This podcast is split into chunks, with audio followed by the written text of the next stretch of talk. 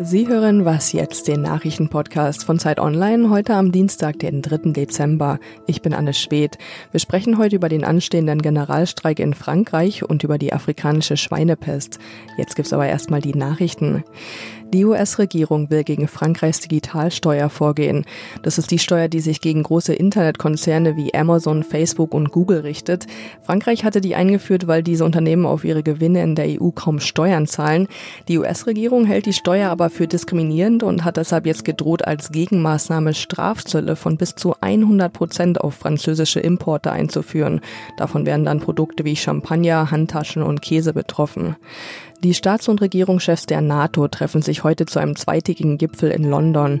Anlass ist das 70-jährige Bestehen des Bündnisses. Vor dem Treffen betonte NATO-Generalsekretär Stoltenberg, wie wichtig der Zusammenhalt der NATO sei. Zuletzt hatte es Streit über die Zukunft der Allianz gegeben. Frankreichs Präsident Macron hatte die NATO wörtlich als Hirntod bezeichnet. US-Präsident Trump kritisierte immer wieder, dass sich die anderen NATO-Länder nicht ausreichend an den Verteidigungsausgaben beteiligen würden. Redaktionsschluss für diesen Podcast ist 5 Uhr. Diese Episode Was jetzt wird präsentiert von The Sooner Now, eine Initiative von Mini und Freunde von Freunden. Über die Hälfte aller Menschen lebt heute in urbanen Zentren. Im Jahr 2050 werden es fast drei Viertel sein. Wie wir morgen leben wollen und was wir heute schon dafür tun können, damit beschäftigt sich der Podcast The Sooner Now von Mini Deutschland und dem Online-Magazin Freunde von Freunden. Die Stadt von morgen wird heute gemacht. Jetzt reinhören auf thesunanow.com. Hallo und guten Morgen hier bei Was Jetzt. Mein Name ist Simon Gaul. Frankreich bereitet sich in diesen Tagen auf einen riesengroßen Generalstreik vor. Die Gewerkschaften, die Opposition und die Gelbwestenbewegung haben gemeinsam zu Protesten aufgerufen. Lehrerinnen, Erzieher, Mitarbeiter der Bahn, Polizisten, alle wollen am Donnerstag streiken. Sie protestieren gegen die Rentenreform der Regierung und frankreichweit sind auch 150 Kundgebungen geplant. Die Zeitungen schreiben schon vom schwarzen Donnerstag und vom großen Schock, weil das öffentliche Leben vermutlich nahezu komplett stillstehen wird. Die Regierung wiederum beruft ein Krisentreffen nach dem nächsten ein, denn es steht ziemlich viel auf dem Spiel.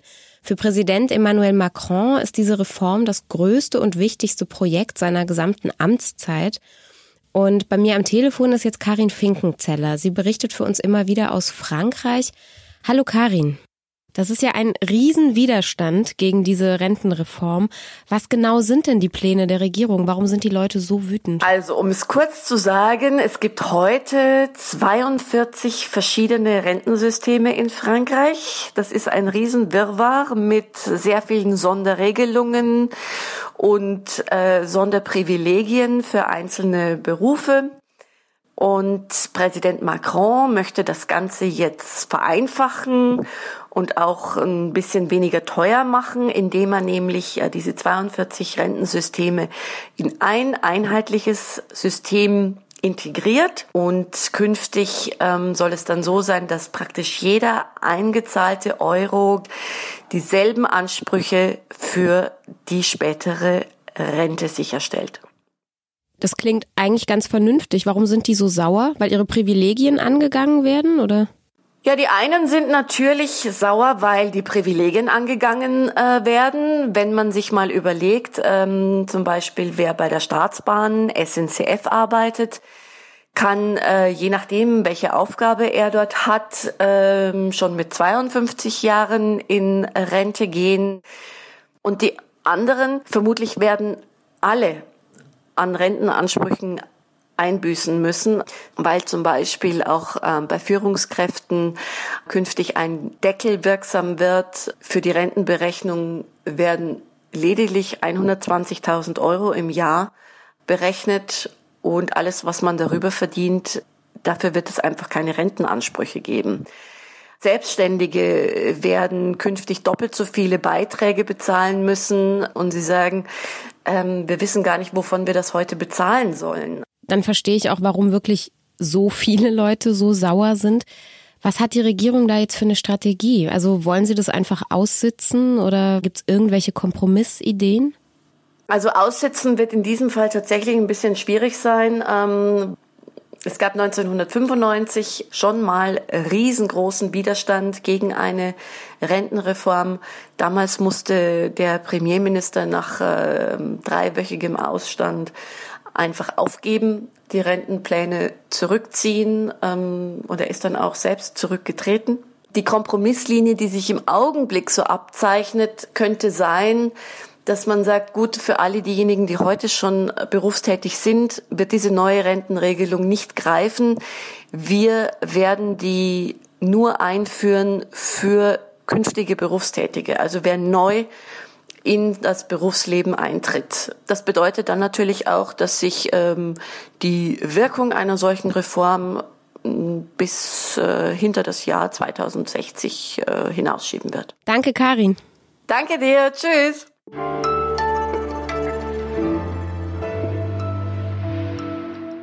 Und sonst so? Bahnunternehmen in der EU sollen künftig weniger Entschädigungen zahlen müssen, wenn Züge wegen höherer Gewalt ausfallen oder sich verspäten. Also zum Beispiel bei extremen Wetterlagen, bei Stürmen, bei Überschwemmungen und so weiter. Darauf haben sich gerade die EU-Verkehrsminister geeinigt, und zwar passenderweise parallel zur Weltklimakonferenz in Madrid. Allerdings hatte die Kommission so ein ähnliches Vorhaben schon mal vor zwei Jahren vorgeschlagen. Damals hat das EU-Parlament dieses Vorhaben dann abgelehnt. Ja, und stattdessen haben die Parlamentarier damals höhere Entschädigungen gefordert. Mit dem neuen Parlament kann man es also nochmal probieren, aber ob die Entscheidung anders ausfallen wird, ich zweifle daran.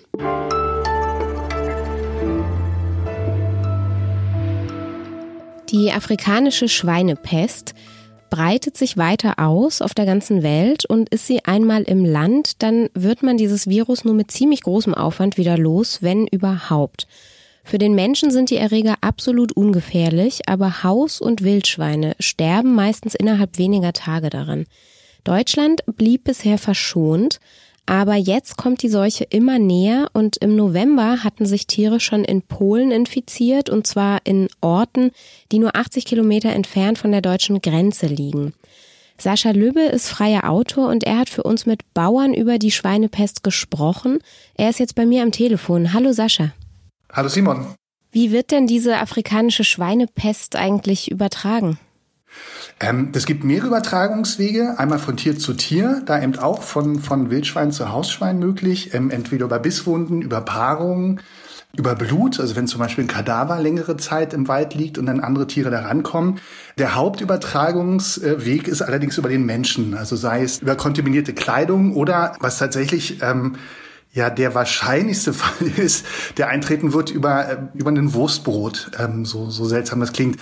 Also die größte Sorge ist tatsächlich, dass es Menschen gibt, die aus kontaminierten ähm, Gebieten, also sei es in Polen oder weiter östlich, ähm, einfahren nach Deutschland, ein Wurstbrot beihaben, das infiziert ist, das in den, auf einer auf eine Autobahnraststätte zum Beispiel in den Mülleimer schmeißen und dann Wildschweine kommen, an dieser Wurst fressen und sich damit ähm, ja, infizieren. Und wie geht's dann jetzt den Bauern? Also haben die jetzt alle total Angst, dass die Pest sie ruiniert? Also die sind alle in Alarmbereitschaft natürlich. Äh, der Deutsche Bauernverband sagt es auch. Ne? Also die bereiten sich alle vor, stehen quasi in Halb-Acht-Stellung. Und ähm, die Bauern, mit denen ich gesprochen habe, das, das fand ich sehr faszinierend, die ähm, ja, haben fast ein bisschen so eine stoische, pragmatische Herangehensweise. Also der Tenor, den man immer wieder hört von Bauern, aber auch von Wissenschaftlern ist, ähm, wir sind uns total sicher, dass diese Seuche kommen wird. Wir wissen nun nicht so richtig, wann sie kommen wird. Und äh, die Bauern, mit denen ich gesprochen habe, da hatte ich den Eindruck, dass sie eigentlich ganz gut darauf vorbereitet sind. Und wie kann man sich darauf vorbereiten? Also weil wirtschaftlich ist es ja schon ein Problem, wenn man das Fleisch nicht mehr verkaufen kann.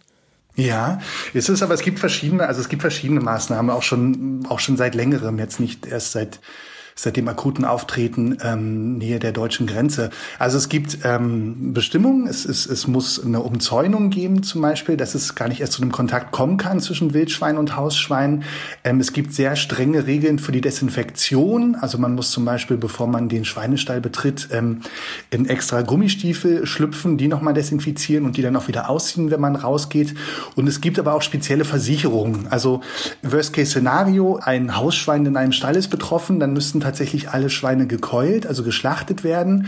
Und für diesen Fall gibt es aber eine sogenannte ähm, Seuchenkasse. Das heißt, die Tiere sind versichert. Das Geld für die Tiere würde man erstattet bekommen. Und es gibt darüber hinaus aber auch ähm, sogenannte Produktionsausfallversicherungen. Das heißt, also die, die Kosten, die entstehen, sind ja nicht nur die Tiere, sondern eben auch die Produktionskosten. Und was ist unabhängig von diesem momentanen Ausfall denn dann mit dem Export? Also weil wenn ein Schwein betroffen ist, darf ja das Fleisch, glaube ich, gar nicht mehr exportiert werden aus ganz Deutschland. Genau, also in dem Moment, wo es auf deutschem Boden quasi ein mit dem Virus infiziertes Wildschwein gibt, greift ein Exportstopp. Das heißt, das Fleisch von deutschen Hausschweinen darf nicht mehr an Drittländer exportiert werden. Das trifft natürlich vor allem die Erzeuger, die direkt ins Ausland exportieren, trifft über Umwege aber eben auch die Leute, die so, sagen wir mal, so regionale Abnehmer haben, eben dadurch, dass der Preis für das Schweinefleisch fällt. Danke, Sascha. Gerne. Was jetzt ist damit auch wieder zu Ende für heute. Sie können uns wie immer eine Mail schreiben an wasjetzt@zeit.de. Wir freuen uns über Post und ich sage danke fürs Zuhören. Tschüss.